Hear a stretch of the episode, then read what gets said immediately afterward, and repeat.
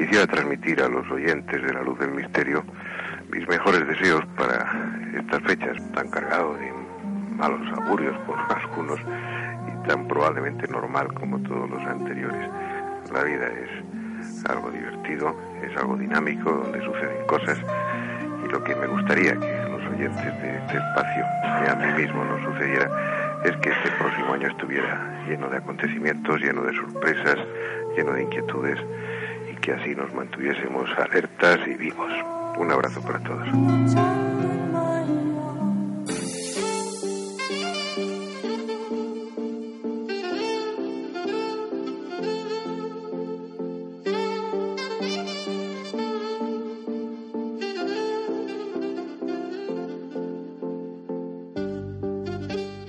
Hola, bienvenidos a la sintonía de la luz misterio aquí en London Radio World.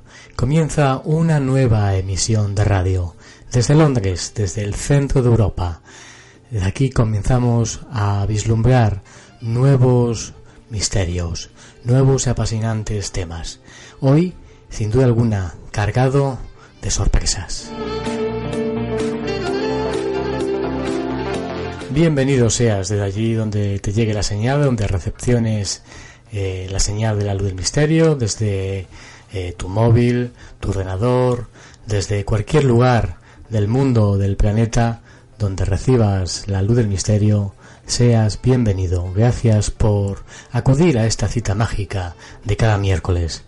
Hay que comentar que tenemos abierta diferentes formas de contacto con todos vosotros. Una de ellas es el Facebook, eh, la página de la Luz del Misterio que casi casi roza las mil personas, los mil seguidores, los mil apasionados por el mundo de lo desconocido. También está nuestro Twitter, donde también hay cerca eh, de mil followers y es arroba la luz del misterio. Y también nuestro blog, la luz del misterio radio.blogspot.com. Y solo falta deciros nuestro correo electrónico es la luz del misterio gmail.com. Y hoy vamos a rescatar nuevos documentos sonoros. Documentos sonoros que algunos de ellos tienen grandes sorpresas.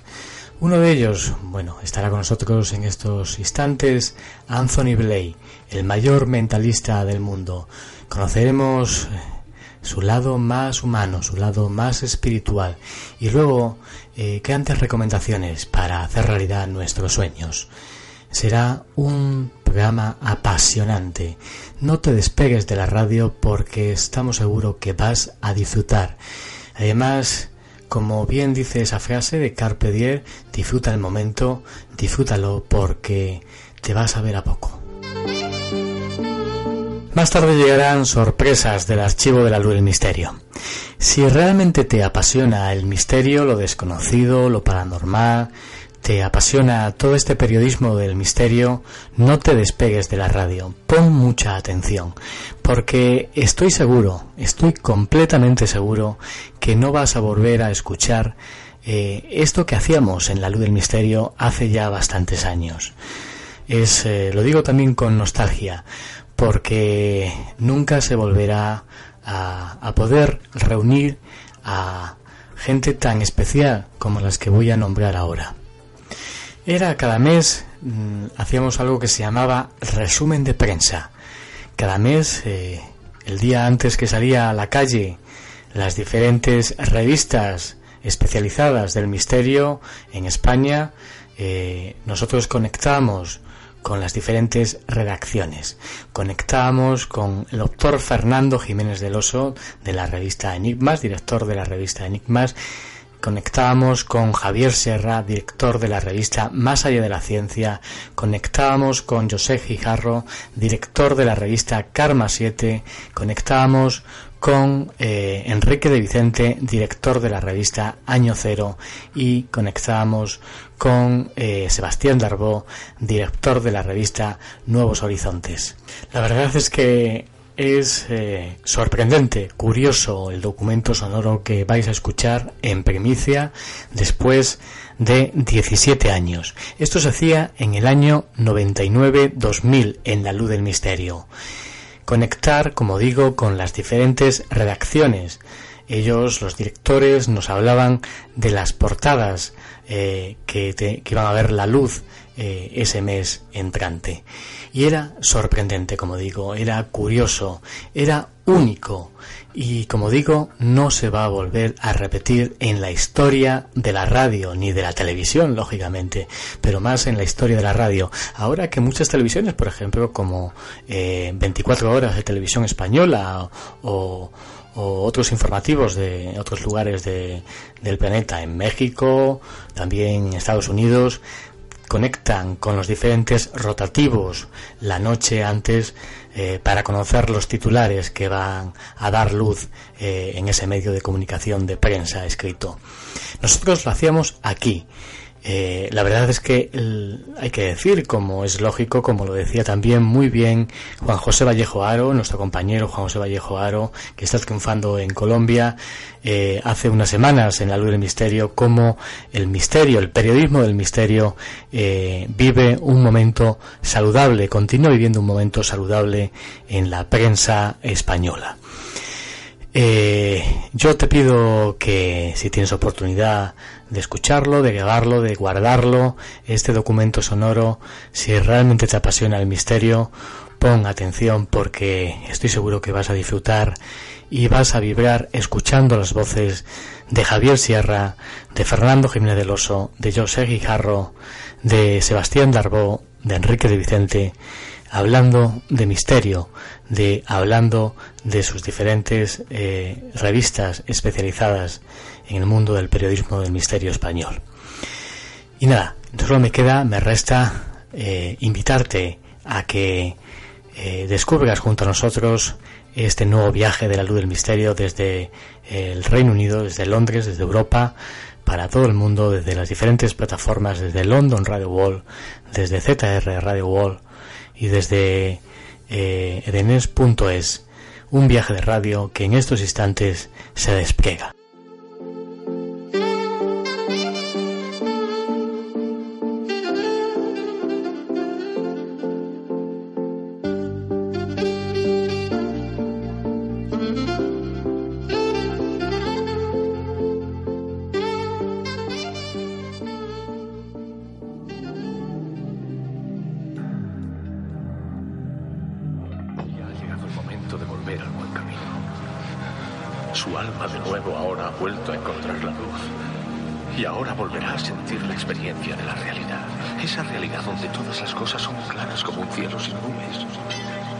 está limpio, el intelecto es igual que un transparente vacío, sin circunferencia ni centro. Ahora conózcase a sí mismo y permanezca en ese estado. Busque esa luz.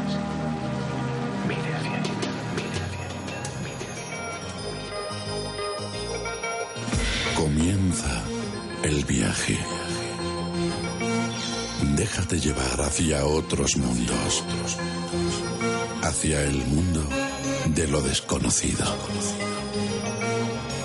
hacia otras realidades. Preparado ya para penetrar en la luz del misterio.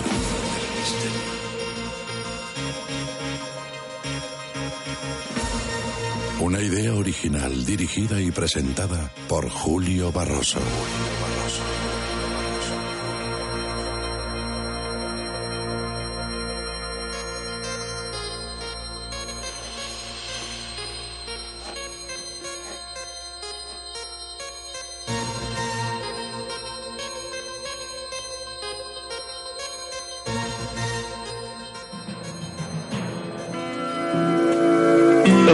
En la radio, hecha con sentido común. Julio Barroso.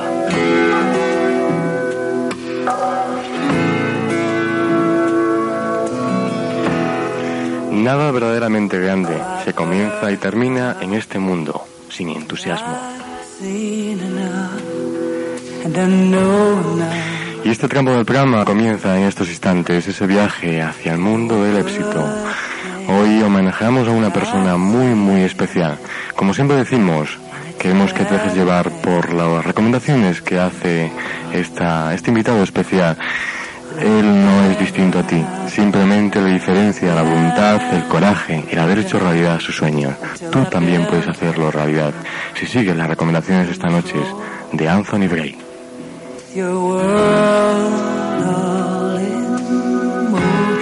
El valor, el coraje, como decimos, de muchos seres que son capaces de hacer realidad sus sueños nos diferencia a tantos, ellos y los que nos agrupamos en ese mundo, en ese grupo de personas que son diferentes, que, bueno, como suele decir, no somos, bueno, de esa manada realmente, son muchos y tú puedes compartir esa realidad, no te agobies, porque el mundo es como tú lo veas.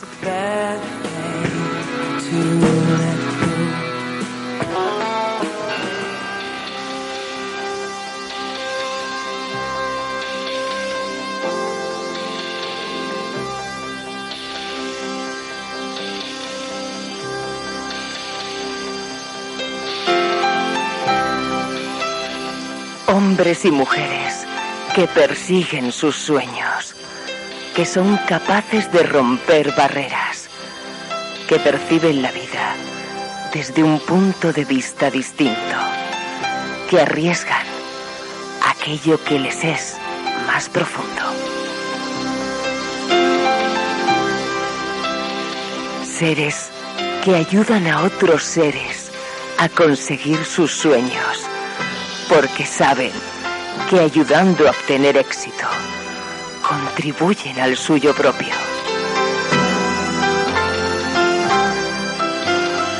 En este nuevo tiempo, no lo es todo llegar primero a la meta, sino ayudar a que otros lleguen también. El éxito constituye mantener firmes valores como el coraje, la fe en uno mismo y en los demás, y el trabajo en equipo.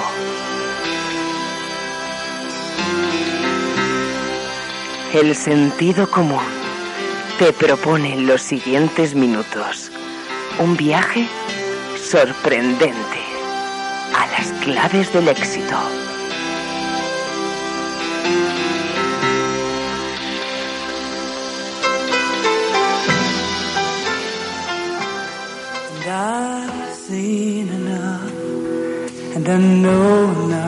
Y qué mejor ejemplo que el invitado de esta noche.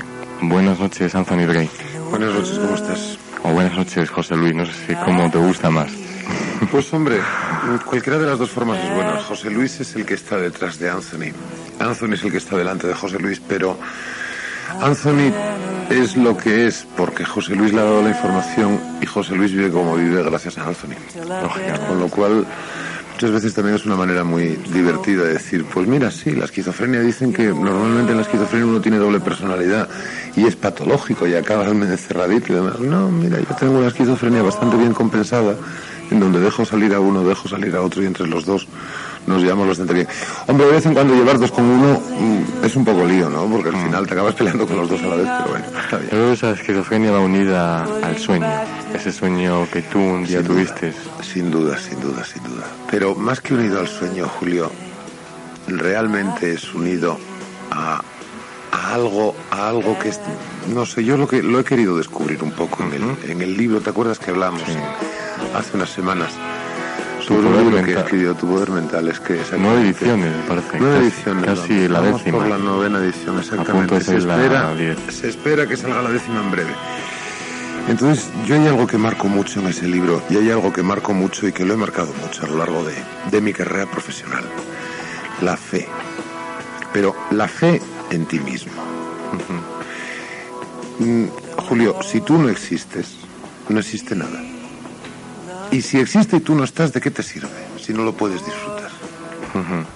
Si es que no tienes otro juego en este mundo, ni tienes otro... No tienes otro amigo mejor que, ti- que tú mismo. Eres el mejor amigo y el peor enemigo que tienes porque eres quien mejor te conoces y quien mejor es capaz de engañarte y a quien más tienes que querer.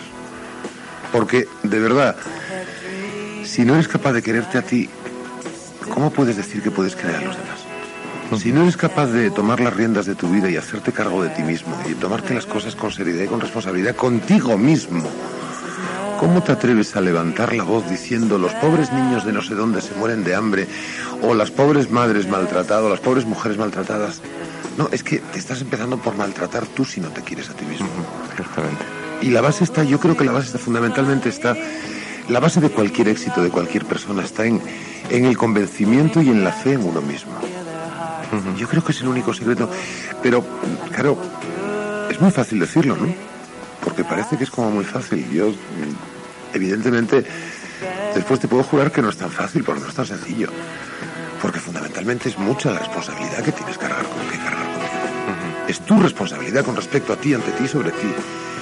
Y sobre todo, pues eso, esa, esa imagen tan, tan particular que es la de por la mañana cuando te levantas y te ves en el espejo. Eso te tiene que gustar. Y tío, si no te gusta, uff, qué mal lo llevamos. Pues eso. Yo quería llevarte, quiero que estés cómodo y llevarte hacia unos recuerdos. ¿Qué tal la, sobre la infancia? Dolores, tu madre. ¿Cómo era Uf. esa relación familiar? Mira. Porque tu padre se murió, tú muy tenías joven, 14 años. Muy joven, yo tenía 14 añitos cuando mi padre se murió y mi madre se quedó viuda muy joven, muy joven. Es una mujer guapa, estupenda, espléndida, que se quedó viuda muy joven. Y en aquella casa pasamos de Tú vivir... eres asturiano, ¿no? Asturiano, de Oviedo, de Oviedo, de Oviedo. Pasamos de vivir de- del sueldo de un señor que trabajaba, al que yo salí- sabía que salía a las siete y media de la mañana de casa, y que yo veía llegar como niño a las nueve y media de la noche, después de haber pasado un ratito en casa comiendo, aquel hombre que se pasó toda la vida trabajando, aquel hombre que nos dio todo lo que pudo y un poco más, y que siempre, cada vez que, que mi madre le decía, Alfredo, vamos a hacer un viaje, siempre decía lo mismo, espera que los chiquillos acaben, ya tendremos tiempo. Nunca le llegó el tiempo, se murió antes. Y aquella señora que se quedó viuda, guapa, espléndida, estupenda, y para la que se le acabó el amor, se le acabó el corazón. Ella lo dice muchas veces, el día que tu padre murió se me murió el corazón. Me quedasteis vosotros, pero sois otro corazón distinto. Y aquella mujer en ningún momento nos dejó ver, en ningún momento nos dejó ver que había dificultades. Yo me enteré después de mayor. Yo me enteré con 20, 22 años y empecé a analizar que, que mi madre, para que no nos faltara de nada y siguiéramos viviendo al mismo ritmo y al mismo nivel, había dejado de comprar el 95% de las revistas que compraba para comprarse solamente una. Había dejado de ir todas las semanas a la peluquería para ir una vez al mes, una vez cada mes y medio, y el resto del tiempo se organizaba ella, se arreglaba ella el pelo. Había dejado de comprar tanta ropa como compraba. Administraba de una manera muy diferente a como administraba. Y cuando yo después me enteré lo que, lo que en aquellos momentos entraba de dinero en mi casa cuando vivía mi padre, y lo que entró después de la muerte de mi padre, es el día de hoy que me sigo preguntando qué tipo de malabarismos hizo mi madre para que ninguno de nosotros notáramos en falta nada, evidentemente la, la presencia de mi padre, pero que no notáramos en falta nada y poder continuar pagando cuatro carreras a cuatro hijos. Y uno de ellos yo, que no fui precisamente un buen estudiante. Ese es el recuerdo que yo, el recuerdo más maravilloso que yo tengo de mi madre. El recuerdo que yo tengo de mi madre es una mujer que en cuanto salía el nombre de mi padre se le saltaban las lágrimas. Le resultaba inevitable. Cuando un día le dijeron, además mm, son de estas cosas que, que son, para mí son tremendamente tiernas, porque para mí son tremendamente tiernas. Había después, cuando mi madre quedó viuda, insisto que era una mujer espléndida, guapa, con un aspectazo, con un pintazo magnífico. Y se acercó una, una persona que ella conocía y le dijo, eh, Lolina, hay un señor que le gustaría conocerte, te conoce desde hace mucho tiempo, pero le gustaría poder visitarte, tiene buenas intenciones.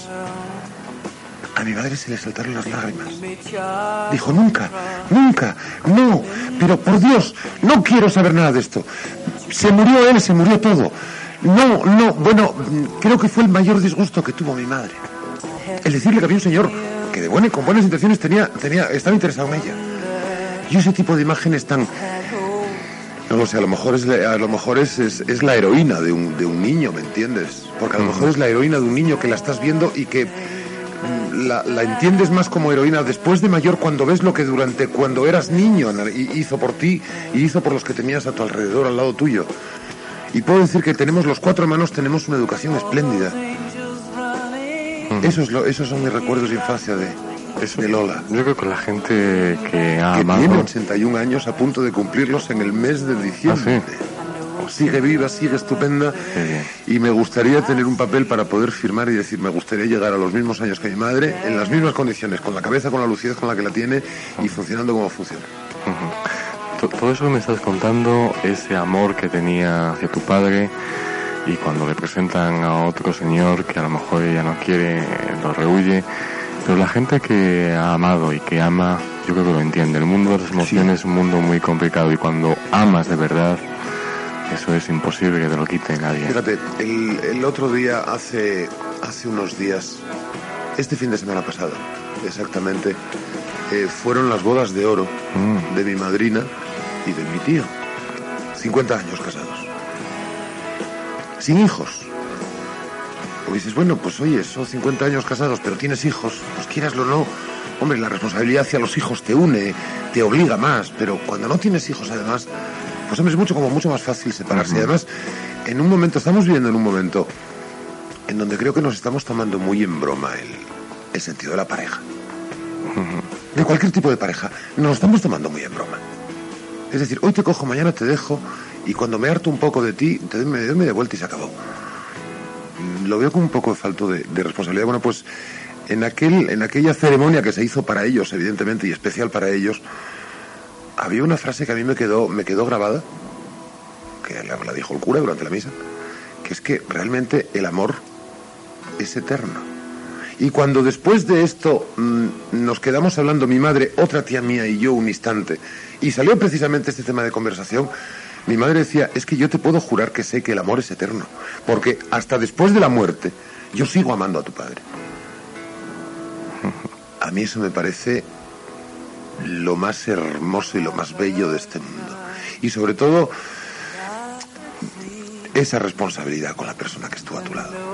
Esa seriedad de compromiso de la persona con la que estuvo a tu lado. Eh, pues mira, hoy me caso y si la cosa no me va bien, dentro de seis meses pido el divorcio y aquí vas y después gloria. Y si me he casado por la iglesia, pues pongo unos cuantos kilos y me dan la anulación. Joder, Es tremendo. lo- se ha perdido el valor a todo. falta de responsabilidad contigo y con los demás. Falta de seriedad contigo y con los demás. Así no hay sueño que sea posible hacerse. Eso te voy a preguntar. José Luis, en aquella época, no sé cuántos años puedo decir, 15, 16, ¿en qué soñaba? Es ser médico. En ser médico, es verdad. Existe la carrera En de ser medicina. médico, en ser médico, en ser médico. Me ¿Por qué? parecía, pues me parecía una carrera absolutamente apasionante, me parecía una carrera útil, me parecía una carrera de ayuda, me parecía una carrera humana, me parecía una carrera mágica. O sea, yo recuerdo, siempre, siempre recordaré al, al médico de cabecera de casa, el que es ahora lo que se llama ahora médico de familia. El médico de cabecera, estábamos malitos, llegaba a casa, oye, llegaba el médico de cabecera y es que nos poníamos sanos enseguida. Era como si entrara una presencia mágica en aquella casa. Bueno, bueno, yo recuerdo en una ocasión que a mi madre le tuvo, en alguna ocasión tuvo algún cólico de riñón. Aquel médico llegó a casa, llegó de la mano de mi padre, lo traía mi padre. Pues mira, estoy preocupado porque mira cómo está. Abrió la puerta de la habitación y desde la puerta de la habitación dijo, vaya cólico de riñón que tienes. Bueno, claro, mi padre cayó de rodillas inmediatamente diciendo, bueno, se me acaba de aparecer Dios bendito bajo del cielo. Cuando después de estudiar medicina, entiendes perfectamente que aquel señor entendiera perfectamente que aquello era un cólico de riñón porque es tan sintomático, tan típico, tan clavado, tan clavado, tan clavado que es de libro, realmente es de libro. Pero aquella fe que aquel hombre nos comunicaba, aquella magia que aquel hombre nos comunicaba, aquel, aquella aureola de llego yo, está todo arreglado, eso era una de las cosas que me atraía de la medicina. Me atraía mucho de la medicina, pues hombre, mi hermano mayor es médico y ejerce.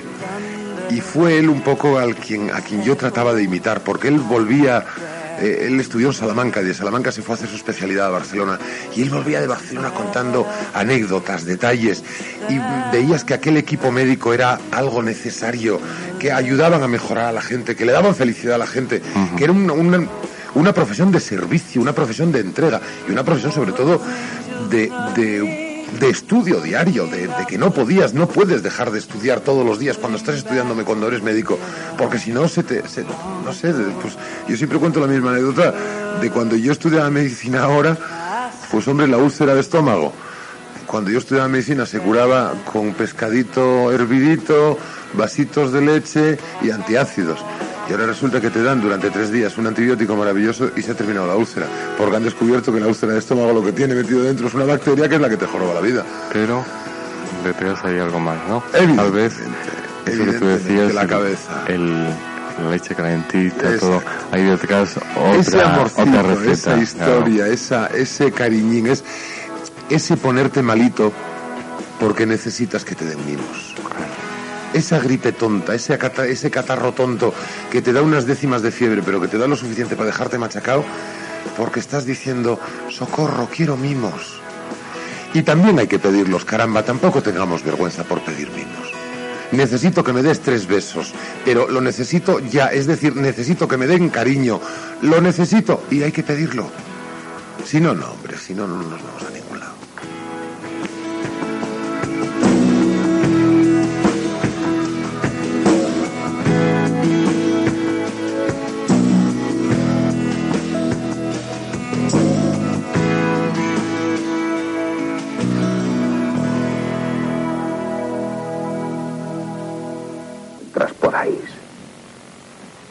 Expresión latina de ese sentimiento es carpe diem.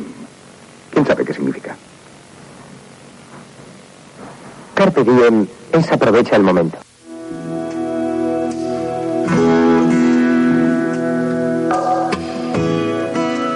Aprovecha el momento, ¿no? No dejes escapar en un instante de vida. Es increíble. No dejes escapar en un instante de vida, porque a lo mejor mañana no tienes ocasión. Y sobre todo, mmm, no pierdas la ocasión de, de, conocer gente, no pierdas la ocasión de, de, estar con la gente, no pierdas la ocasión. Es que a lo mejor, mira, vivimos en una ciudad que tiene, no creo que son 5 millones de habitantes, ¿no? Sí, 5 millones la comunidad de Madrid, casi 6. Casi 6 millones. Uh -huh. ¿Tú te das cuenta lo complicado que es encontrarnos?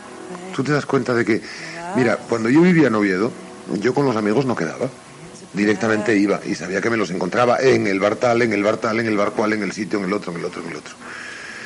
Desde que yo llevo viviendo en Madrid, que son 14 años, me he dado cuenta de que o te llamo por teléfono para quedar contigo, o no, o no nos vemos, o no nos vemos, o no nos vemos. Yo tengo un hermano, bueno, ya no porque se ha ido, se ha ido a vivir fuera de España, se ha ido a vivir a Brasil, pero y tenía una tienda, tenía un negocio montado y abierto, con lo cual era bien sencillo acercarse hasta la tienda.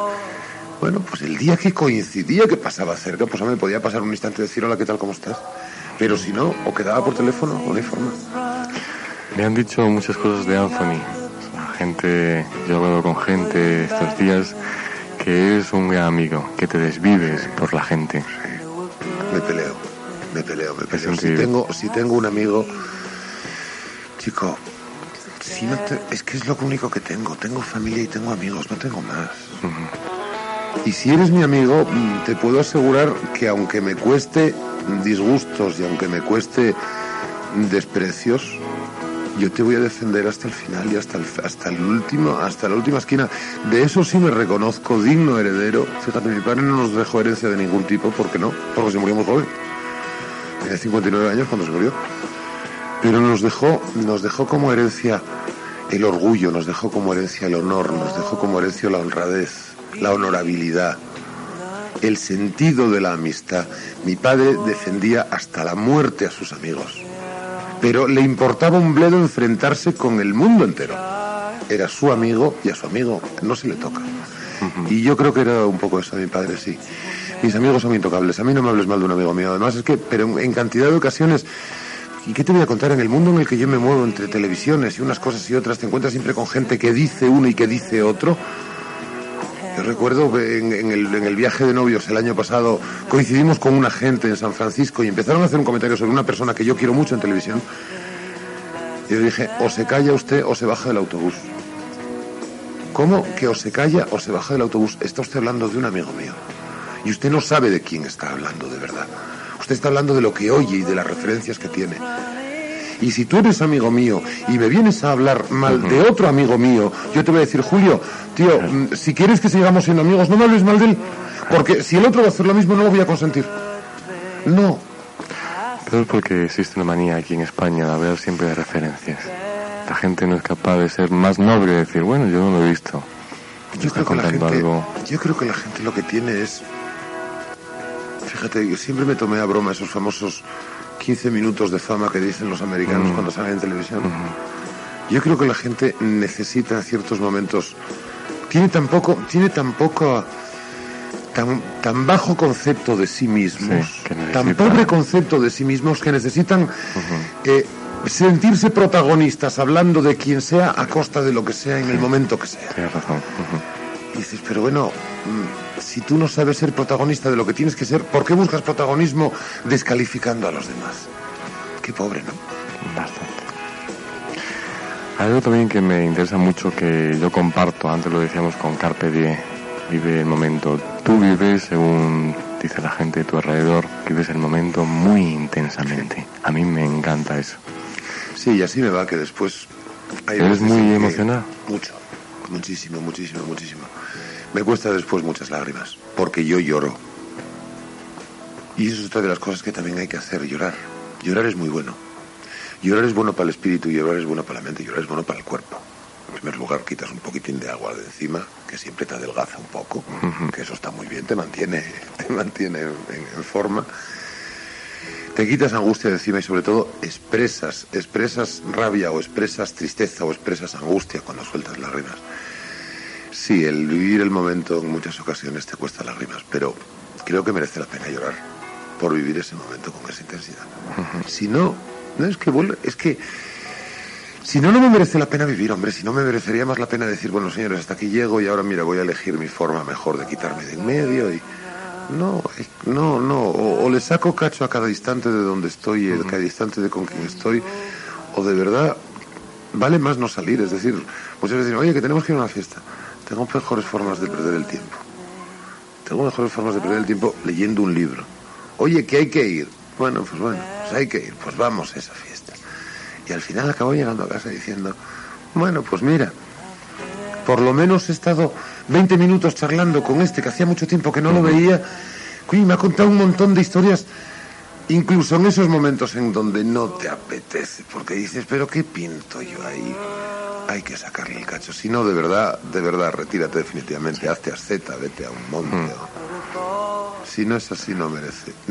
lo tenemos todo al alcance de la mano. Estamos viviendo, nos está tocando vivir un momento de la historia muy importante. O sea, yo pertenezco a la generación que pasó por la transición democrática española. Entramos en un nuevo siglo. Entramos en la época de las supercomunicaciones. Entramos en el, en el momento en donde España, por decirlo de alguna manera, desaparece para, para aparecer en una posición superior. Estamos hablando de que la aldea global es cada vez más global. Estamos hablando de que los recursos hay que aprovechar esos momentos. ciertamente. En esta etapa, ¿qué estado de ánimo podrías definirte? En estos momentos. O en esta etapa de tu vida, no estos instantes a lo mejor, pero en, en esta estos etapa. instantes estoy melancólico por, por motivos que no vienen al caso. Estoy un poquitín melancólico, estoy así tristuco, de, estoy como mimoso, por decirlo de alguna manera, ¿no? Pero en estos momentos, personalmente e interiormente, estoy muy bien, me siento muy fuerte, me siento muy claro y me siento muy seguro de lo que voy a hacer. Estoy, estoy preparando un segundo libro. Estoy preparando una gira mundial. Estoy apostando muy fuerte, muy fuerte, muy fuerte por esa gira mundial. Estoy apostando muy fuerte por ese libro porque tiene más complicación que el primero, porque es más directo relacionado con la intuición. Porque en el fondo, en el fondo creo que va a tener mucho, vamos, creo que va a tener, no, va a tener que ver con la intuición pero estoy en esos momentos en donde no me encuentro a gusto conmigo mismo porque soy muy inconformista, pero me encuentro como muy pletórico de fuerzas y de facultades para emprender una nueva aventura, una nueva carrera, una nueva idea. Es decir, eh, voy a intentar traspasar los límites de mi país. Ya lo he conseguido en países sudamericanos, lo he conseguido en algún país europeo donde estoy en estos momentos trabajando.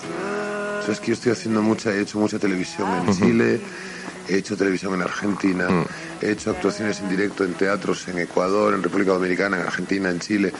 Y ahora mismo estoy en Rumanía trabajando en la televisión rumana. Quiero dar un salto un poco más allá. Quiero abrir, quiero que intentar que la gente me conozca en el resto del mundo como me conocen en España. Es decir, quiero ser partícipe directo de la aldea global. Quiero entrar a formar parte de la aldea global en el sentido global de la historia. Quiero conocer más cantidad de personas, quiero conocer mayor cantidad de gente, quiero conocer mayor cantidad de, sitios, pero no me interesa conocer ni la Estatua de la Libertad, ni el World Trade Center, ni la Torre Eiffel, ni el, ni el Palacio Real de... No, me interesa conocer a la gente que está pasando alrededor de esos sitios. Cuanta más gente llego a conocer, cuanta más gente conozco, hombre, tampoco es que uno sea un santo porque no soy ningún santo, pero creo que cuanta más gente conoces te vuelves mejor. Exactamente. Entran todos más, interaccionan todos más contigo. Quiero aldea global, quiero, quiero lanzarme eso. Y estoy con, con la ilusión de ser consciente del salto tan importante que voy a dar. Estoy con la ilusión de querer catalizar dentro, dentro de ese nuevo espectáculo, todo esto que tenemos ahora mismo al alcance de la mano. Quiero que Internet esté presente en mi espectáculo. Quiero que Internet entre dentro de mi espectáculo. Lo tengo diseñado, pero no lo tengo todavía perfilado, con lo cual no te doy más detalles que esto. Quiero que Internet, quiero que Internet entre dentro del espectáculo. Quiero que las mil personas, porque está pensado para mil personas, que el, el, para un teatro de mil personas, quiero que las mil personas se comprometan dentro de ese espectáculo y lo vivan y lo vivan individualmente y en grupo, pero individualmente como si hubieran sido ellos mismos los protagonistas abarcar ese grupo de mil personas en distintas lenguas, en distintos lugares, con distintas idiosincrasias. Me obligo, me tengo que obligar a hacer algo global, me tengo que obligar a hacer algo que toque los modos y modismos españoles, pero que también toque los modos y modismos italianos, ingleses, franceses, norteamericanos, sudamericanos, canadienses. Tengo intención de ir a Las Vegas, tengo intención de irme a, Extremo Oriente es una apuesta muy gorda, es una apuesta muy gorda en donde tengo que sacar, pues hombre, todo eso que yo he ido aprendiendo a lo largo de los años, todo eso que yo he ido conociendo a lo largo de los años, de todas esas personas a las que he conocido a lo largo de mi vida. Estoy eufórico, estoy eufórico porque estoy dándome cuenta de, de que soy tremendamente afortunado. Uh -huh. Y tremendamente afortunado porque he tenido ocasión de conocer a muchísima gente en mi vida. Uh -huh. No muchísimos lugares, muchísimos lugares conozco, pero insisto que los lugares son lo de menos. Sí, ciertamente, los lugares, los lugares también lo hace la gente. Los lugares que los encuentras en unos libros maravillosos porque además mm. han sacado la foto de ese paisaje el mejor día, la mejor hora, con la mejor luz y con todo lo que... Vamos, colocadísimo. Cuando tú llegas allí hay 58 latas tiradas por el suelo, pero bueno, la, en el mejor momento está captada la imagen de un país. Uh -huh. No, la imagen de un país no se capta en una foto, la imagen de un país la captas yéndote a Rumanía y hablando con la gente y viendo cómo tienen ganas de todo y viendo cómo no tienen de casi nada y viendo cómo nos han dejado en la miseria y a pesar de los pesares siguen queriendo salir adelante y viendo cómo son productores de petróleo y le estuvieron esquilmando durante años y viendo y crees que la gente sigue queriendo avanzar y te preguntan ¿y cómo es esto en España? ¿y cómo funciona esto en España? y después vas allí y, ves que tienen muchas menos necesidades que tú. Porque mm. Al no haber vivido en una sociedad capitalista, tienen menos necesidades de consumo. Pero claro, ¿qué es lo que les está ocurriendo ahora? Que ahora les está llegando el hiperconsumo. Entonces dices, oye, tener cuidado, porque es que estáis cayendo en el otro lado de la moneda. Tan malo es lo uno como lo otro. Es decir, con el comunismo, con, con, con la idea comunista de los países del, del otro lado del telón de acero, nada era tuyo con la idea capitalista, que es la que estamos viendo día a día, te crean millones de necesidades. Tienes necesidad de tener muchas cosas, pero son necesidades creadas. Ese es otro de los problemas en los que estamos viviendo ahora mismo, uh -huh. que tenemos demasiadas necesidades. No tenemos una vida tan sencilla como deberíamos de tener. Hay demasiado, no sé, tú cuando llegas a casa me imagino que te lo habrá dicho mucha gente, incluso puede ser que hasta tú mismo lo hagas, yo lo hago. Llegas a casa y lo primero que haces es encender la televisión. No le prestas atención, pero está ahí. Uh -huh. Es esa especie de necesidad entre sentirte acompañado y formar parte de tu vida algo que es artificial, que no tiene demasiado sentido que tenga tanta presencia, que no le das la utilidad real que se le puede dar a ese aparato. Es decir, la televisión es un medio tremendamente educativo, pero no, lo colocas como elemento de compañía en muchísimas ocasiones. Yo sigo quedándome con esto, yo creo, y tú seguramente estarás de acuerdo.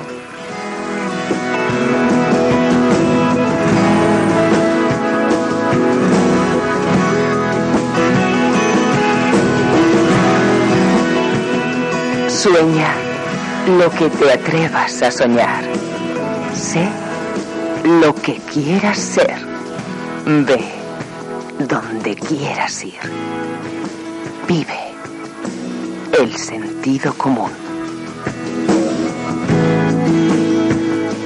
Hace, en estas vacaciones he estado leyendo a Richard Bach, Juan Salvador Gaviota, de nuevo, no sé si la tercera o cuarta vez, porque es increíble. Te hace Es subir y lujo. sufrar una motivación para tremenda. mí ese libro es que es un auténtico lujo. Es un auténtico lujo, de verdad. Es decir, mm, estás, estás dices, bueno, esto es como surrealista porque estoy leyendo la vida de una gaviota. Sí, que habla. Te Sí, sientes muy identificado, yo creo. absolutamente. Mm. Absolutamente. Ese individuo que se está constantemente peleando por dejar de ser uno de la manada. Dejar de formar parte de la masa. Dejar de estar metido en ese hace chunda, chunda, chunda, chunda, chunda, absolutamente mecanizado, absolutamente zombificado, no sé si la palabra existe, pero, pero me acaba de salir así. Esa pelea permanente por no querer que las cosas sean como son, porque a mí no me gusta que las cosas sean así. Y como a mí no me gusta que sean así, las quiero cambiar. Y no sé si las podré cambiar en los demás, pero al menos en mi vida las voy a cambiar. Y no voy a tragar. Ya va siendo hora de empezar a decir a muchas cosas, no, no, no me gusta, no quiero esto, no quiero que esto ocurra, no, levantar las manos y decir no, y levantar las manos en todos los sentidos, y estamos hablando desde el cochino terreno político del que se me acaba de venir a la cabeza con estos, esta colección de, de, de- no sé ni cómo llamarlos ya, porque ya no tienen ni calificativos, es que ponerles un calificativo es ponerles demasiado. Pena. Exactamente. De- desde ahí hasta, hasta cualquier extremo es no, señores. Oye, mm, tienes que. No, no me gusta hacerlo. No, lo voy a hacer. Pero Anthony, ¿qué le dirías tú a tantos seres que nos siguen y hombres y mujeres que en estos momentos se están agobiando? ¿Por qué? Primero por un mundo emocional complejo, el mundo de las relaciones, por un trabajo que es un parte de ese mundo emocional que a lo mejor está haciendo y a lo mejor son valientes de dejarlo por algún motivo, porque el dinero nos ahoga a todos.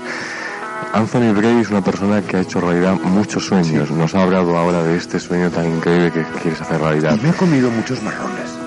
Pero ¿qué le dirías a la gente que se agobie menos, que se queje menos y que haga más a lo mejor? ¿Qué dirías? Para, para llegar hasta aquí, de verdad no ha sido un camino de rosas. Porque no ha sido un camino de rosas. Pero tampoco lo recuerdo como un camino brutal de espinas. Tuve muchas espinas por el camino, lo pasé muy mal. Incluso se quedaron personas fuera. Es decir, yo tuve una primera relación personal que fracasó y que, y que me dejó muy vacío, muy vacío, hasta que conocí a la que hoy es mi mujer, que, que bueno, como dice el libro, yo nací el día que te conocí y es cierto y así lo siento. Mm,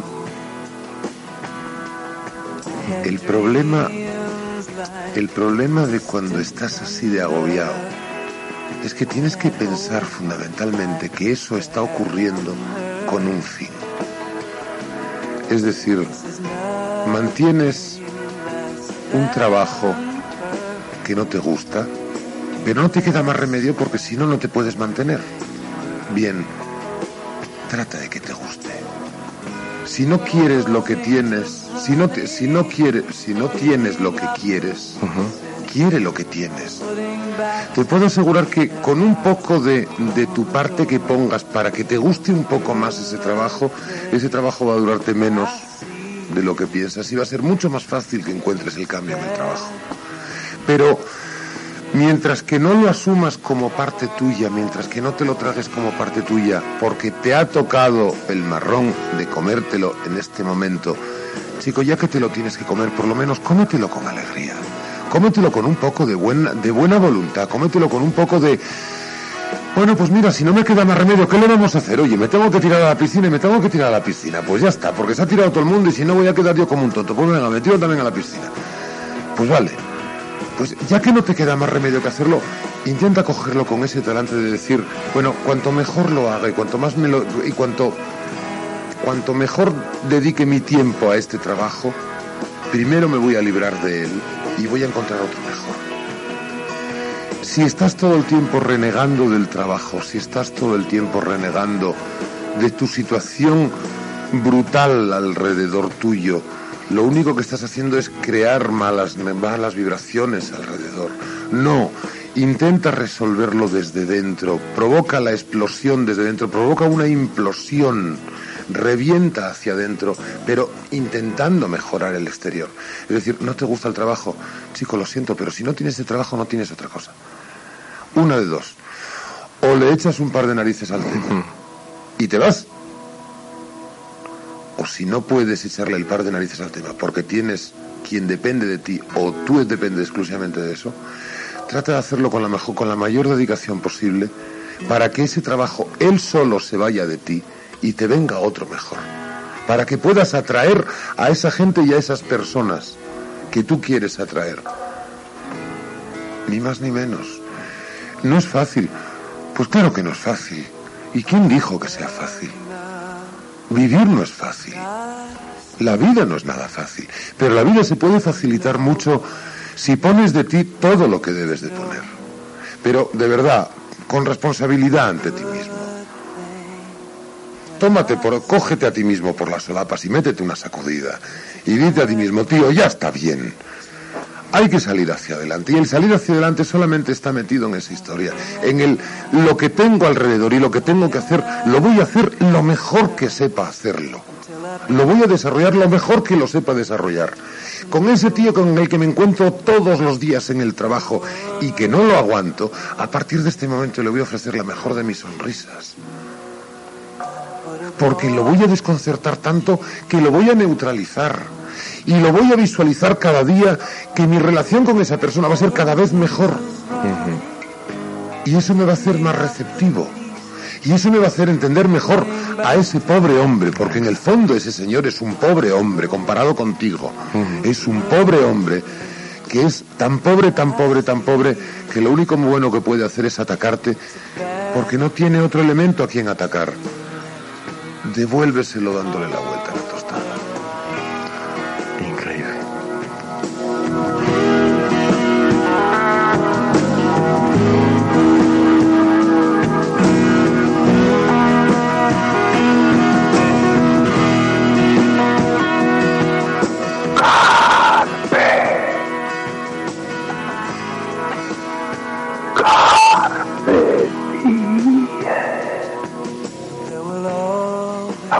Aprovechad el momento, chico.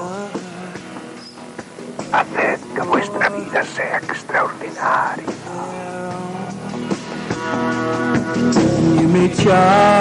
Ahí estaban las indicaciones de Anthony Bray. Haz que tu vida sea extraordinaria. Cambia de actitud porque seguramente sembrarás y recogerás un- cosas en tu mundo. Harás un mundo mejor seguramente. Y yo quiero preguntarte cosas, Anthony, en este último tramo del programa, en esta última parte. Cosas muy curiosas, por ejemplo, la gente no sabe.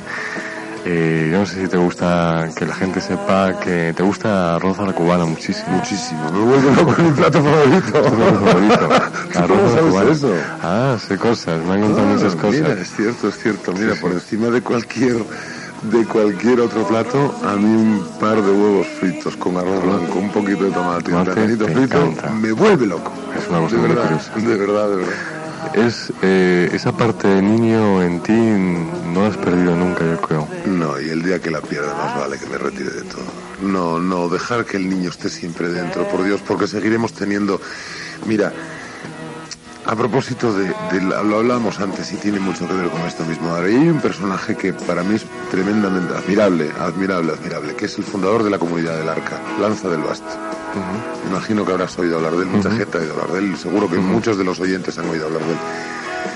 Bien, este señor se murió en Oviedo y yo lo fui a ver.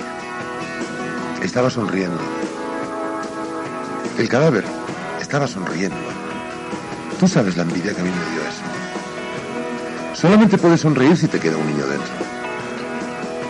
Y este hombre, había una de las cosas que decía, uno de, uno de sus versos, que es precioso, no lo recuerdo entero, pero decía, mantente erguido y sonríe. Solo y delante del peligro, mantente erguido y sonríe. Y delante de los que te insultan y te vilipendian, mantente erguido y sonríe. Y solo al final del camino, mantente erguido y sonríe. Y delante de tu Dios, mantente erguido y sonríe. Como quites el niño que llevas dentro, de verdad, de verdad, de verdad que has perdido un 80% de tu parte más interesante como persona. Evidentemente, ese niño ya no puede hacer lo que hace el niño, pero el espíritu de ese niño sigue estando ahí y es el que sigue poniendo la gota de ilusión en cada nueva cosa y en cada nueva aventura en la que te. Si no hay un niño, no sé, al menos yo no lo veo así. Yo, Yo no lo entiendo. con- yo no lo entiendo. contigo. Sí, no sé si lo entiendo. La magia es tu mundo. Sí. ¿Quién fue realmente el que tanto te ha provocado esa magia? Pues mira, una cajita a los siete años de la conocidísima marca que todos sabéis y que probablemente os hayan puesto a todos en Reyes porque era el típico regalo de ya cuando ya no quedaba más que hacer y dice, bueno, pues ya como final, venga, la cajita de magia para el niño, para que haga los trucos. Yo creo que también tuvo mucho que ver el que en un momento determinado me lo prohibieran. Baste que tú digas sopa, que yo diga arre, en eso sí que soy necio y cabezón como yo soy. Eres Géminis. Mucho. Muchísimo. Tú me dices so, pues mira, por mis narices que no. Baste que tú me digas por ahí no puedes pasar, digo, ¿cómo que por ahí no puede pasar? Pues. Sí, sí, sí, sí, sí, sí, lo siento en ese sentido. Perdón. En ese sentido sí me reconozco cabezón, empecinado. Empecinado. Empecinado razonable, pero empecinado. Empecinado, empecinado. ¿Te gusta todo tipo de música? La música clásica y algo muy especial que también te gusta, Hombre, ¿no? yo pongo música clásica cuando voy en coche. Sobre todo para circular en una ciudad como Madrid. Pues, y no os suene a broma, los que estáis oyéndonos en estos momentos, os doy mi palabra de honor, que tendríamos todos mucho mejor carácter si en vez de llevar puestas ciertas músicas, lleváramos en el coche puesta música clásica. Hacer un día la prueba, mirar, no tenéis nada que perder. Podéis creer en lo que estoy diciendo o no, no me importa. Lo mío, no, no tengo demasiado interés en que me creáis o que me dejéis de creer. Vosotros mismos, comprobarlo por vosotros mismos. Subiros al coche, poner música clásica, cualquier emisora clásica, tenemos varias estupendas. Tenemos varias estupendas. Coloques música, colocas música clásica, te subes al coche, arrancas, te vas y oye, parece que el tráfico es menos pesado. Parece que la burrada que te hace el tipo que se te cruza por delante te molesta menos. Parece que la señora que estaba mirando para el escaparate y que con la que casi te la comes cuando ibas a cruzar una calle, parece que te cuesta menos trabajo. Es un buen truco. Yo lo uso y me funciona. Yo lo uso como fundamental, vamos, fundamentalmente para andar por Madrid. Luego Phil Collins me apasiona. Phil Collins me apasiona. Encuentro que es un personaje, no solamente un maravilloso batería, porque no solamente es un maravilloso batería con Genesis. ¡Ah! Es increíble. Yo sabes, eh, a mí me encanta también Phil Collins. Yo además he estado, recuerdo ahora, la música esta me lleva a recuerdos, en el 96 estuve en el Amazonas Sí. con un grupo de gentes, eh, muy político, muy social, muy una historia muy... Y yo me encontraba solo en medio del Amazonas, pero esta música me hacía ver realmente esa magia de las noches del Amazonas y ver a Dios. Es que es curioso el matiz que tiene la voz este hombre. Tiene, tiene un blues en la voz, tiene un... No sé,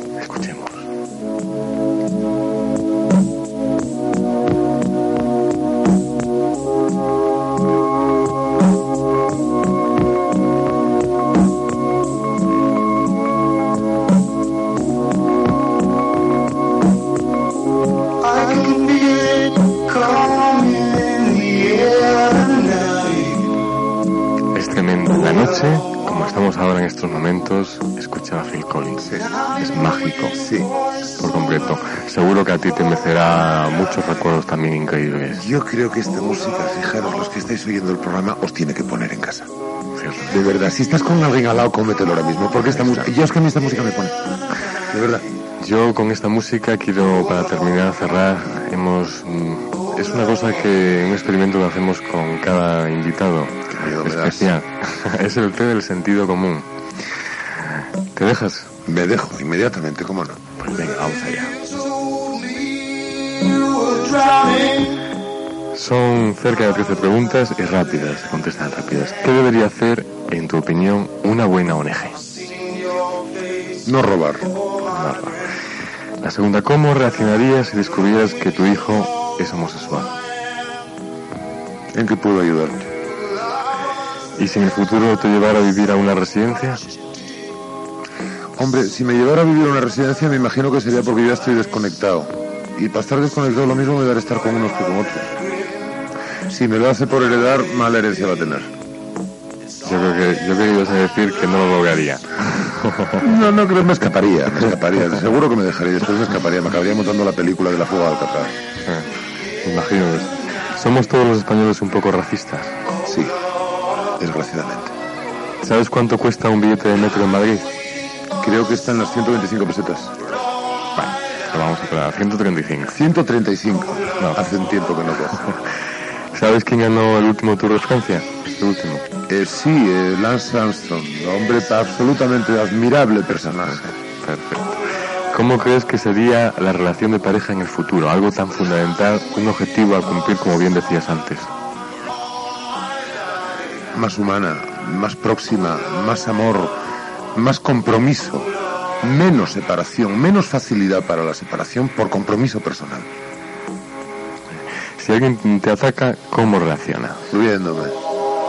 ¿Y si alguien te diera un beso espontáneamente? Me sorprendería de la parte de la que viniera, pero vamos, no podría hacer otra cosa más allá que decir, pues bueno, la próxima vez me lo pides y no me lo robas. ¿Por qué motivo tirarías la toalla y lo dejarías todo en la vida? Por nada por nada, jamás, lo último. En el último soplo de vida, ahí tiraré la toalla. Nunca antes. Nunca antes. No, no, no, no, no, no, no, no. no. Ni pensarlo. Me parece una locura pensar en tirar la toalla por cualquier tontería. Muy bueno. ¿Ha habido alguna ocasión en la última etapa de tu vida en que lo hayas planteado? Imagino que no. Si hasta... No, nunca. No, hombre, hay momentos en que, como dice la canción, eh, hay momentos en que apetece decir no puedo más y aquí me quedo. No, no, hay momentos en que, hombre, te cansas y dices basta ya. Pero el basta ya no es un tirar la toalla, es un basta ya hasta aquí hemos llegado. Es diferente. Tirar la toalla nunca. No. Dos últimas preguntas. ¿A qué no estarías dispuesto a renunciar? A la vida. A vivir.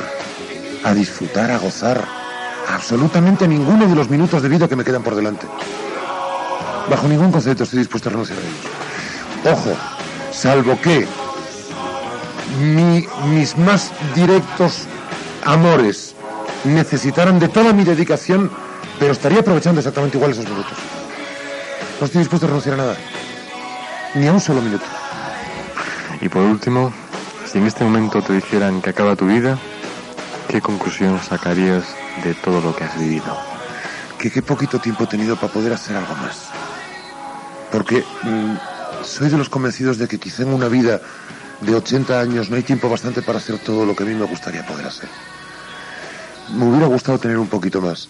Si no hay más remedio, creo que me cogería de la mano de mi mujer, cogería a mi hija y la sentaría a mis rodillas, me abriría una buena botella de vino, sacaría un buen jamoncito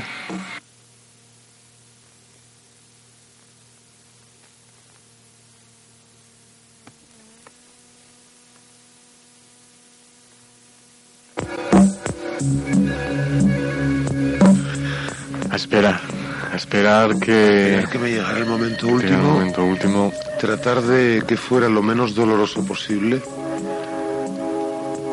Y no lo sé, probablemente llorar.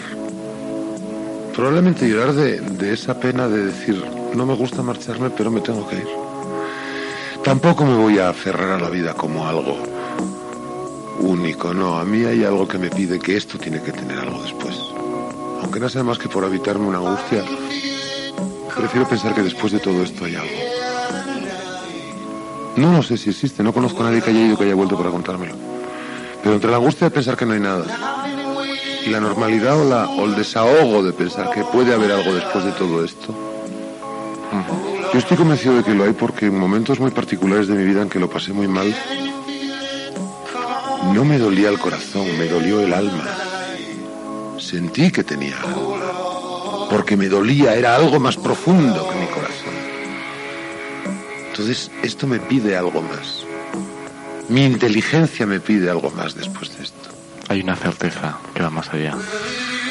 No hay ninguna certeza. Tú no ves. No hay ninguna certeza. Nadie te entiendo- puede dar certeza. No, pero hay entiendo- forma de demostrar entiendo- que hay un más allá ni que después de esto hay nada. No, Pero algo hay dentro dentro, de ti hay algo fluye, dentro que va más allá de que me lo pide, que me lo pide, que me lo pide. Es algo como una especie de necesidad biológica que me pide a mí mismo el que tiene que haber algo después. Y hombre, aunque nada más que sea por toda esa intención que le estamos poniendo, tiene que haber algo después, ¿eh? También que me lo digan, si no hay algo después, que me lo digan ya, ¿eh?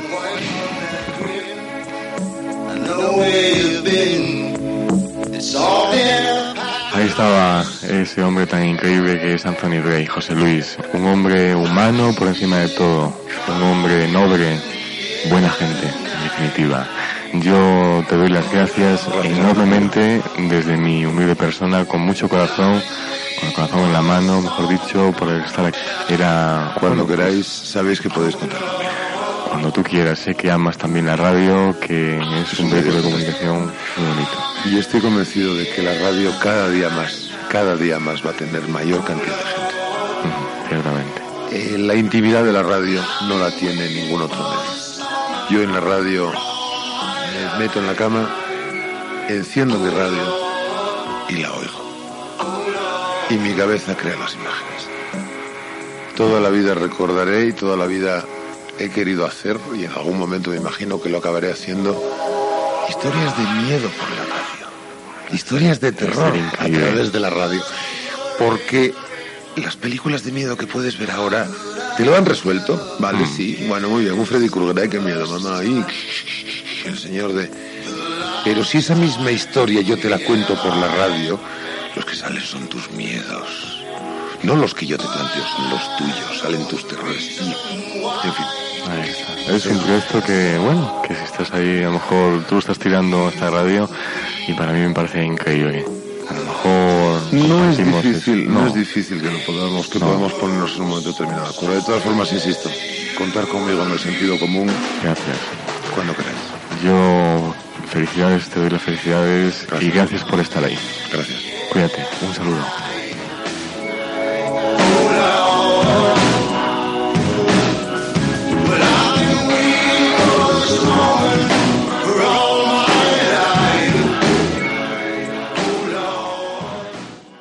La luz del misterio con Julio Barroso.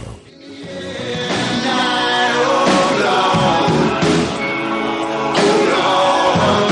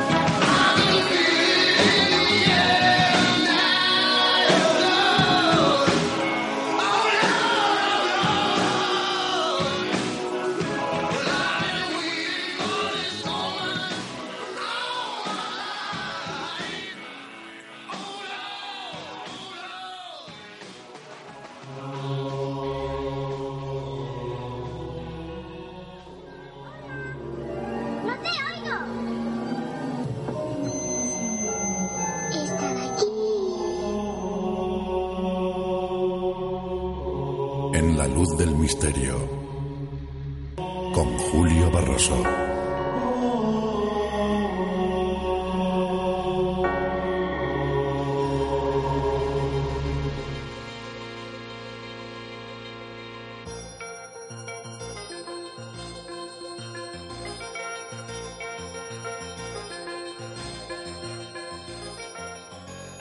continuamos aquí en la sintonía de London Radio Wall, en la luz del misterio, recordando archivos sonoros de la luz del misterio, archivos que sorprenden y sobre todo si eres amante del misterio, guárdalos eh, y vívelos cuantas veces quieras aquí en las diferentes plataformas en es.es, eh, también en ZR Radio Online o en London Radio Wall, en diferentes plataformas y luego cuando se cuelga en iVoox o en Podomatis. Eh, ahora vamos a, a un archivo histórico de la luz del misterio. Y como bien decimos, mm, me gustaría que pusieras mucha atención. Allí donde te llegue la señal, en España, aquí en el Reino Unido, en toda Europa, en Sudamérica, Centroamérica, Estados Unidos, en África, allí donde llegue la señal, si eres realmente amante del misterio y conoces un poco bueno, lógicamente la trayectoria del mundo del periodismo eh, del misterio en España, seguramente todas estas voces te sonarán y percibirás que fue un momento único e histórico. Y es, eh, nosotros cada semana, eh, durante el año 1999-2000, La Luz del Misterio hacía un resumen de prensa cada mes un resumen donde conectaba con las redacciones de todas las revistas del misterio en España. Conectaba con el doctor Fernando Jiménez del Oso, director de la revista Enigmas del Hombre y el Universo, con Javier Sierra, que era director en aquellos momentos de la revista Más allá de la ciencia, con el director en aquellos momentos Enrique de Vicente, director de la revista Año Cero, y con José Quijarro, director de la revista Karma 7, además también de la revista Nuevos Horizontes con Sebastián Darbo. Bueno, voces realmente muy importantes del mundo del misterio, del periodismo del misterio. Y como digo, vamos a tener oportunidad de rescatar uno de esos documentos históricos, ese resumen de prensa de el año 2000, de mayo del año 2000, donde bueno, pues eh, nos contaban cada uno de ellos eh, los titulares de las diferentes portadas que veían la luz en ese mes de mayo. Realmente apasionante. Vamos a tener la oportunidad, como digo, de escucharlo y que nos va a llevar hasta ese instante vibrante y apasionante de la luz del misterio,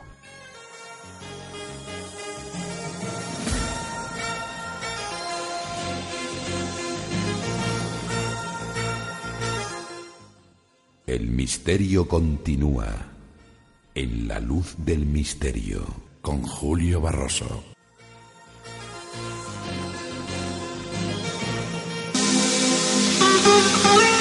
Y un momento en la noche, hoy miércoles, en la luz del misterio, viajamos en ese resumen de prensa a conocer los titulares de las cinco revistas más importantes del mercado sobre este tema tan apasionante, este tema especializado de viaje. Nos vamos a conectar con la primera redacción.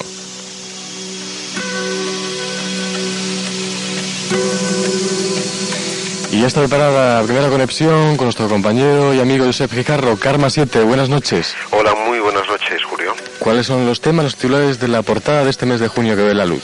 Pues en este caso nos ha servido de excusa el programa televisivo Gran Hermano para eh, hablar del control de nuestra intimidad, algo que eh, sin duda está amenazado a romperse en esta nueva era que ya se nos vislumbra en este eh, último tramo del fin del milenio.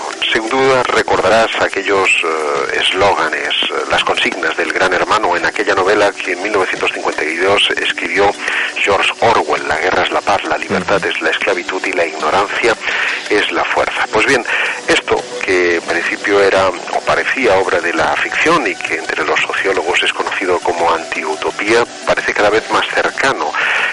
lo ponen de manifiesto maniobras como las de Echelon, la consabida red Internet con esa puerta de atrás que se especula Microsoft ha abierto para poder entrar en nuestros ordenadores.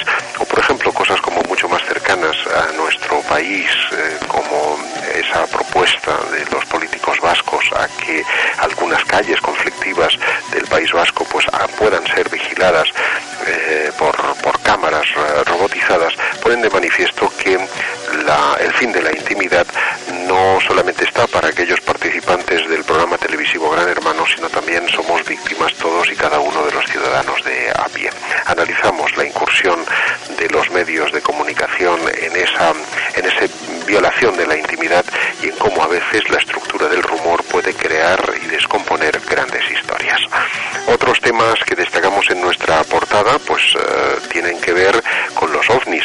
En este caso concreto, un reportaje exclusivo de Raúl Núñez eh, sobre Conchalí, unos cerros en eh, Chile, ponen de manifiesto una extraña fenomenología que abre disputas entre los investigadores locales, entre los que son partidarios de que los ovnis han aterrizado, dejan sus huellas en forma de corazones en la ladera de la montaña y quienes creen que se trata de incendios controlados, eh, controlados efectuados directamente por, por cazadores locales. Ahí está, gracias, soy Jarro, director de Karma 7. Un saludo. gracias a vosotros.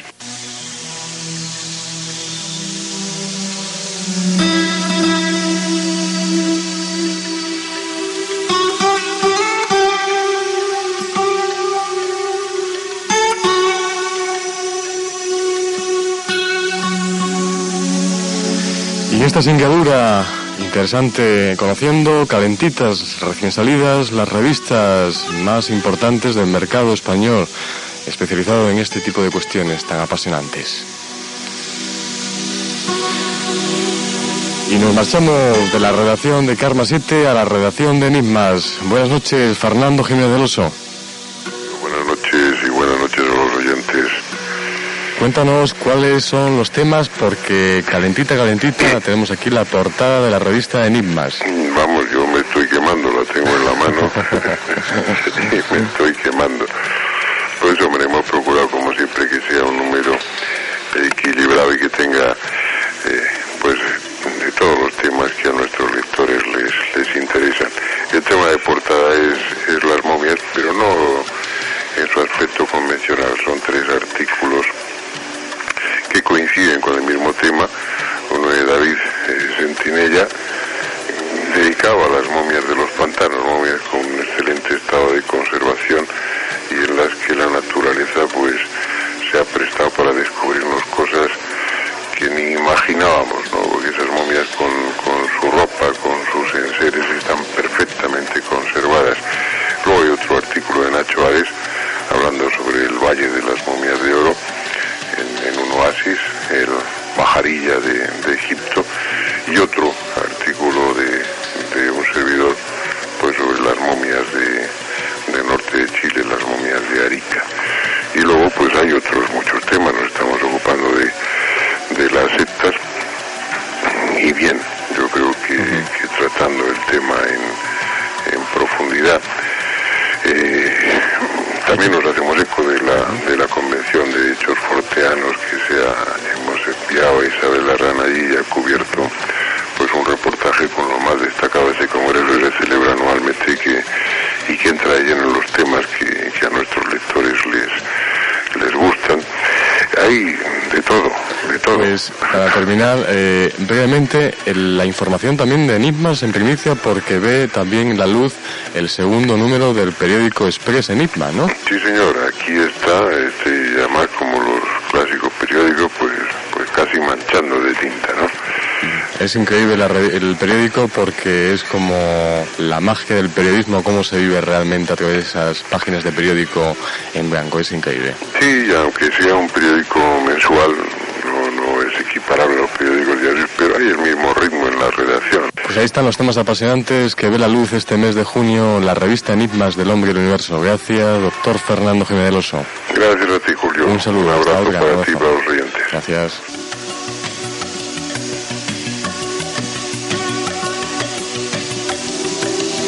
Y nos vamos de la redacción de la revista Enigmas a la redacción de la revista Más allá de la, de la ciencia con su director Javier Serra. Buenas noches, Javier. Hola, buenas noches, Julio. Cuéntanos cuáles son también los temas apasionantes que ve la luz este mes de junio, la revista Más allá. Bueno, hemos eh, tomado como, como insignia de este mes eh, la que sin duda es la noticia del año relacionada con nuestros temas, que ni más ni menos que el anuncio que hizo el pasado 13 de mayo, sábado, el Papa Juan Pablo II en Fátima, durante la beatificación de los pastorcillos que vieron la Virgen hace 83 años, pues el anuncio de que se va a desvelar el tercer secreto de Fátima. Esta es una larga historia que comienza en 1917, en mayo de 1917, y que se extiende durante em, varios meses hasta octubre de aquel mismo año, en el que se mm, aparece por última vez esa señora brillante que se deja caer sobre una encina a las afueras de Cova de Iría, en, el norte de Portugal. Eh, parece ser que durante aquellos encuentros, eh, seis encuentros consecutivos entre esa señora luminosa y los niños, la señora les anunció varias cosas. Primero, eh, el fin de la guerra mundial, el inicio de un nuevo conflicto, la caída también del bloque comunista y por que, cuya revolución empieza en octubre del 17, como muy bien sabes, y eh, también eh, les anuncia algo más, algo que ha permanecido en secreto durante, durante todos estos años y que mm, finalmente Juan Pablo II en, este, en esta última visita a Portugal ha dejado entrever. Parece ser que lo que anunció la Virgen fue la caída, y cito casi textualmente, de un obispo con hábitos blancos que bien podría ser el propio Juan Pablo, Juan Pablo II. Nosotros hemos hecho una revisión exhaustiva de este asunto y nos hemos encontrado con cosas que nos han dejado perplejos, porque eh, si el ah, anuncio de Fátima anunciaba un atentado contra un papa, contra un obispo de hábitos blancos, eh, y esto no lo sabía nadie más que los papas que accedían al secreto en un ritual que se ha extendido desde Pablo VI hasta nuestros días, ¿cómo es posible que Ali el terrorista turco que disparó contra Juan Pablo II el 13 de mayo de 1981 en la plaza de San Pedro, al ser interrogado, dijera que él había atentado contra el pontífice para hacer cumplir el secreto de Fátima. Es decir, ¿cómo es posible que ese terrorista conociera ese detalle que el resto del mundo hemos ignorado hasta fechas muy recientes? Bueno, nosotros examinamos ese tema, por supuesto otros más, porque eh, nos hacemos eco de otras cuestiones que están también de actualidad. Ahí están los temas tan interesantes que ve la luz este mes de junio la revista Más allá de la ciencia. Gracias por habernos introducido. Eh, su director Javier Serra hasta pronto. Un saludo.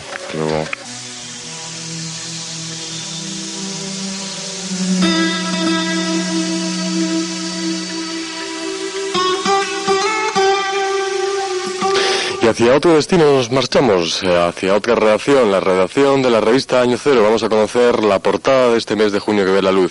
Con su director Enrique Vicente conectamos. Buenas noches, Enrique. Eh, muy buenas noches, ¿cómo estás? ¿Qué tal? Cuéntanos la portada, los temas, los titulares de esa portada tan mágica de este mes de junio de la revista Año Cero. Eh, tú lo has dicho muy bien, Julio, es una mágica porque dedicamos eh, nuestra, nuestra cover y también un amplio informe en el interior a la magia egipcia, a los rituales secretos de la magia egipcia, qué es, en qué consiste, eh, cuáles eran sus pretensiones y lo complementamos con un reportaje sobre las estatuas vivientes, los rituales energéticos que hacían los magos en Nilo para cargar, dotar de vida a ciertas estatuas que parece ser que aún hoy la conservan. Hay, un, hay una cuestión adicional en este número de año cero y es que damos un regalo pues un poco excepcional, un juego de la oca esotérico. Lo complementamos con un artículo de Juan García Tienza en el que habla del esoterismo del fuego de la oca y cómo es un mapa iniciático del, Camino de Santiago y dentro de este juego de la oca que damos el tablero en cartón, hemos incorporado, entre otros muchos elementos, eh, los 22 arcanos mayores del, del, tarot. Y hablamos, pues, de qué manera eso puede ser utilizado, además de como juego de la oca, pues también, de alguna manera, como un arte adivinatoria, como una mancia más. Eh, en este mes de año cero van a encontrar también eh, de regalo un, un catálogo de libros, vídeos y música que regalamos dos veces al año, que se llama El Expreso Solar, con una amplia selección de todas las últimas novedades. Y hay también un artículo, un reportaje excepcional sobre eh, sorprendentes revelaciones acerca de la vida de Jesús. Eh, esto es algo que me toca muy de cerca porque un investigador a quien yo conozco hace nada menos que 32 años, José Antonio Campaña, eh, ha estado viviendo una serie de experiencias que yo en parte he compartido y me he quedado asombrado de gente, muchísima gente, que eh, en su presencia, de alguna manera, solo con que les, eh, les ponga las manos enfrente, caen en una suerte de trance, y yo he pasado por este trance, aunque menos que, que otra gente, y conozco a no menos de 30 personas que lo han vivido, y conectan de alguna manera con la época de Jesús. Es decir, cada persona parece que tiene la capacidad de identificarse con un personaje de la época de Jesús. Por supuesto, esto no tiene nada que ver con la reencarnación, sino de alguna manera con una sintonización a través de nuestro código genético con, con esas personas que vivieron la pasión de Jesús y eh, gracias a estos trances bueno, él ha obtenido una cantidad de información realmente fascinante que además cuadra perfectamente la información que dan unas personas con la que dan otras acerca de cuál fue la verdadera vida y la misión de, de Jesús. Sin duda, apasionante. Pues gracias Enrique de Vicente, director de Año Cero, por habernos desvelado los titulares de esa portada de los temas apasionantes que tiene este mes de junio la revista Año Cero. Gracias y un saludo. Buenas Muchas gracias a ti.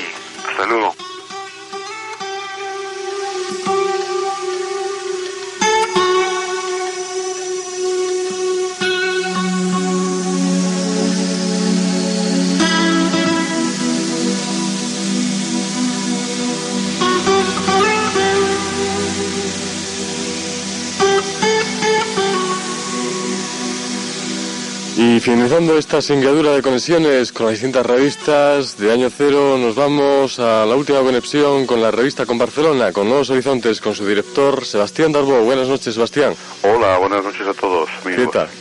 Bien, mira. Cuéntanos los titulares que ve la luz este mes de junio la revista Nuevos Horizontes.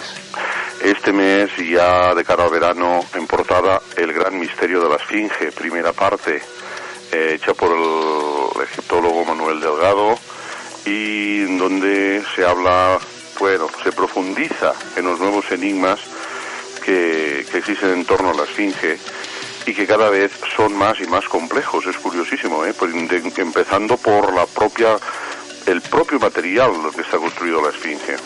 Luego también tratamos del- de, las supersticiones, pero no como una creencia solamente, sino como la práctica de una segunda religión.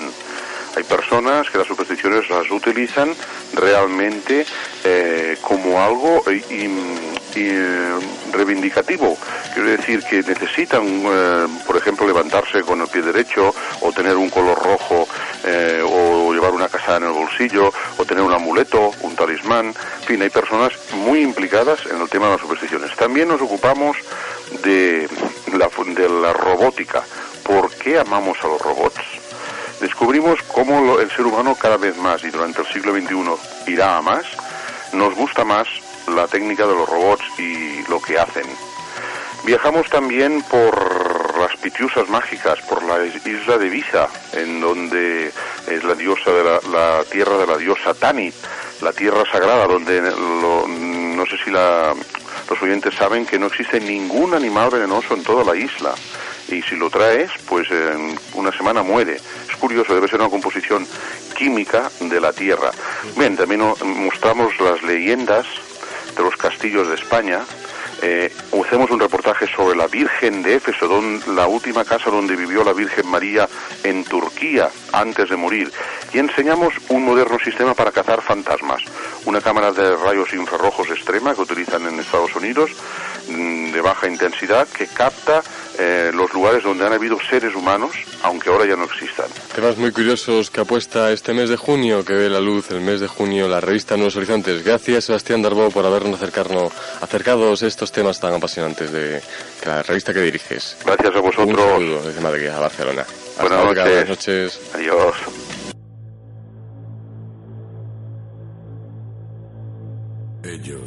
También fueron testigos de lo insólito. Antonio Gala, escritor. Cuando tuve la muerte clínica vi, vi la oscuridad y vi cómo se hacía la luz a través de la, de la oscuridad y vi, eso que dicen que, que la vida se ve seguida como en una película. en unos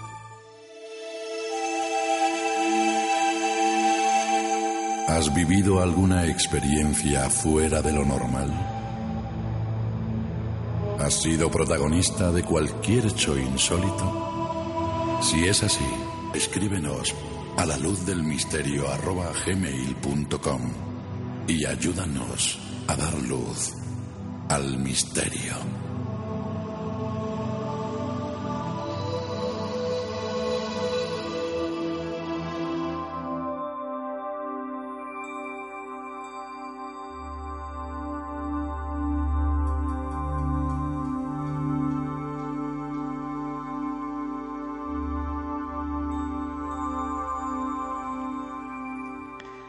Y después de ese documento histórico de la luz del misterio, ese documento donde conectamos eh, con las diferentes redacciones de las revistas del misterio en España, un documento único e histórico, estoy seguro que no se podrá volver a, bueno, pues a conseguir a que otro programa de radio pueda reunir, lógicamente primero porque han desaparecido el doctor Fernando Jiménez Oso, luego porque ya no siguen dirigiendo las diferentes revistas, eh, eh, algunas de ellas siguen manteniéndose en el mercado, como la revista Enigmas, Año Cero, eh, o como Más allá de la ciencia. Y yo creo que es un documento sonoro para el recuerdo y para guardarlo en lo más profundo de nosotros, para eh, que los amantes del misterio lo guarden entre sus eh, recuerdos más interesantes del mundo del misterio. Y nos marchamos con otra eh, tema, con otra cuestión apasionante, terminando ya la luz del misterio, con una de esas historias de imaginación y terror. Una historia titulada El séptimo paciente.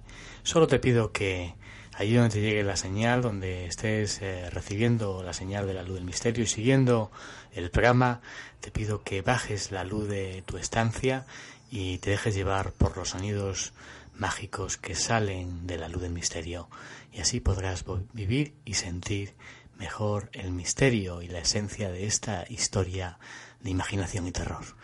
Una historia creada por el equipo de Noviembre Nocturno,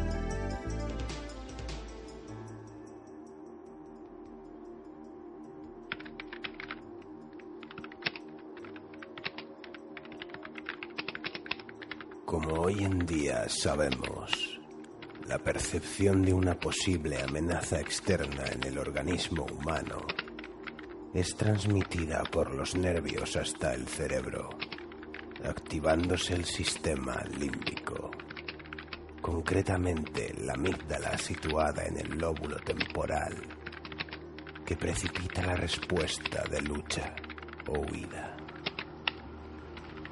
Tal es el efecto de lo que comúnmente se denomina como miedo.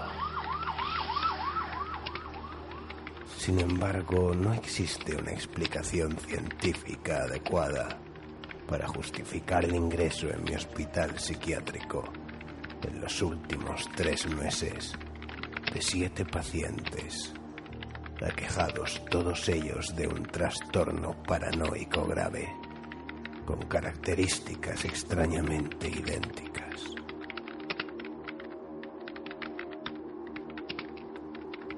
Los enfermos hablan de luces blancas en el cielo y de dioses celestes venidos de otros mundos para devorar el nuestro. De algún modo ellos habían establecido contacto y su presencia les había llenado de terror hasta los huesos en sus templos estelares, esos seres escrutaban sus secretos, intentando desentrañar los mecanismos de funcionamiento de nuestra voluntad e inteligencia para llegar así a un control absoluto de nuestros destinos. Por supuesto, estas narraciones fueron pasadas por alto en un primer momento por todos los doctores del hospital Sin embargo, a medida que iban llegando más enfermos, relatando la misma historia, y sin existir conexión alguna entre ellos, los rumores se extendieron entre el personal médico y las conversaciones comenzaron a sucederse en los pasillos y la cafetería. Sorprendentemente, fue el doctor Arrostegui, el veterano jefe de psiquiatría, el que quedó más impresionado con la similitud de las historias. Ningún arquetipo junguiano, ninguna patología orgánica podía dar razón del increíble parecido que existía entre estos relatos. Y no solo en el fondo y la forma, sino también en los pequeños detalles. La estructura de los templos estelares que él había supuesto eran artefactos voladores. La naturaleza de los seres que los tripulaban, incapaces de error, pero igualmente malévolos. Y sobre todo, sus oscuros propósitos de dominación. El doctor Arrostegui concluyó que en pos de un análisis médico certero, lo más adecuado era un diagnóstico diferencial, aislando cualquier matiz de veracidad que pudiera haber en los relatos.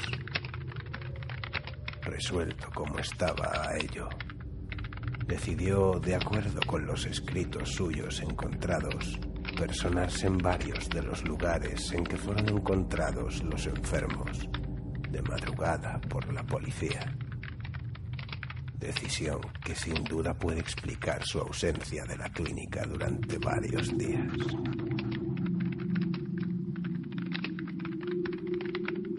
Sin embargo, la pasada semana, durante la guardia nocturna, llegó el séptimo de los mencionados pacientes al hospital. El propio doctor Arrostegui, vociferando y sujetado a duras penas por los celadores, con síntomas de hipotermia y deshidratación, y farfullando de forma atropellada y confusa la misma historia, una y otra vez.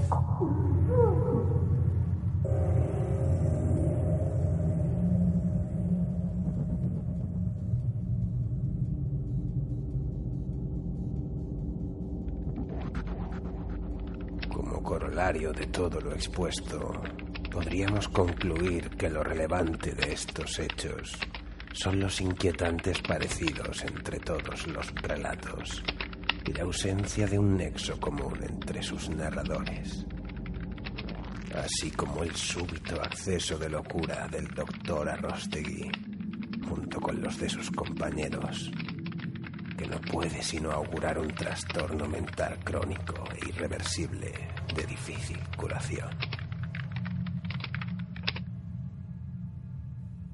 Pero lo más relevante, por lo que a mi interés personal se refiere, es que hasta ahora nadie les ha creído.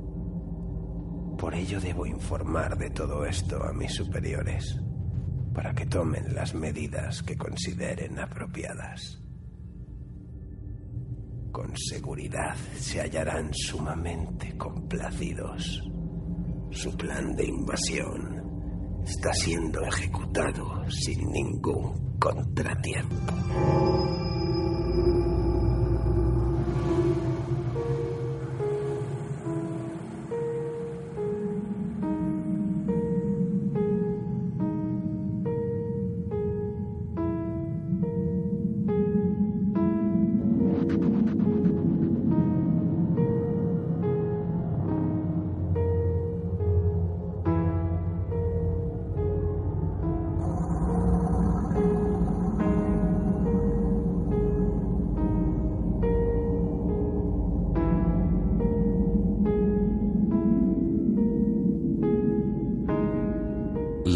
Del misterio con Julio Barroso.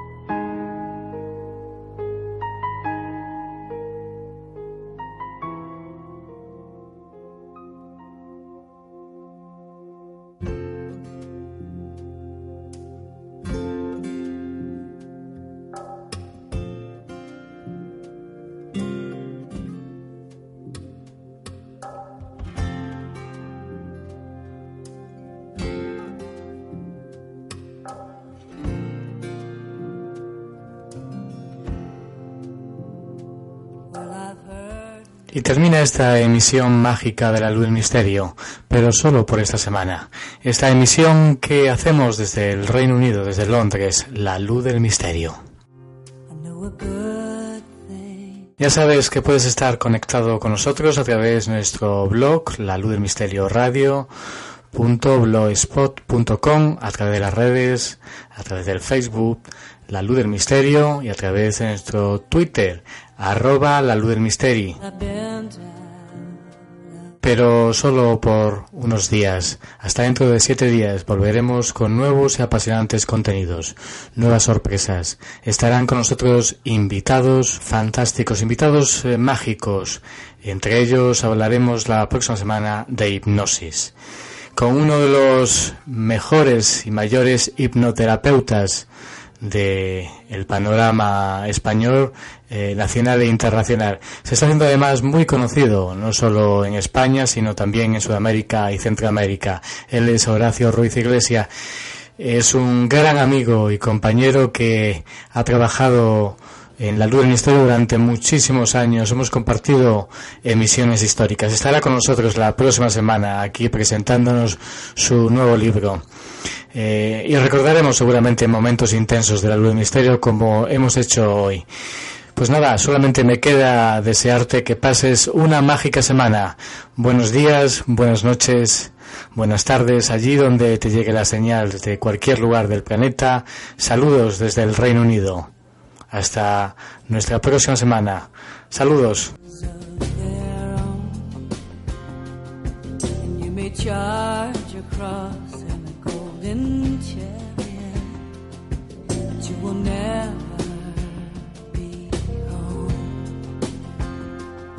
Had dreams like distant thunder. I had hope like a prayer unheard. This is nothing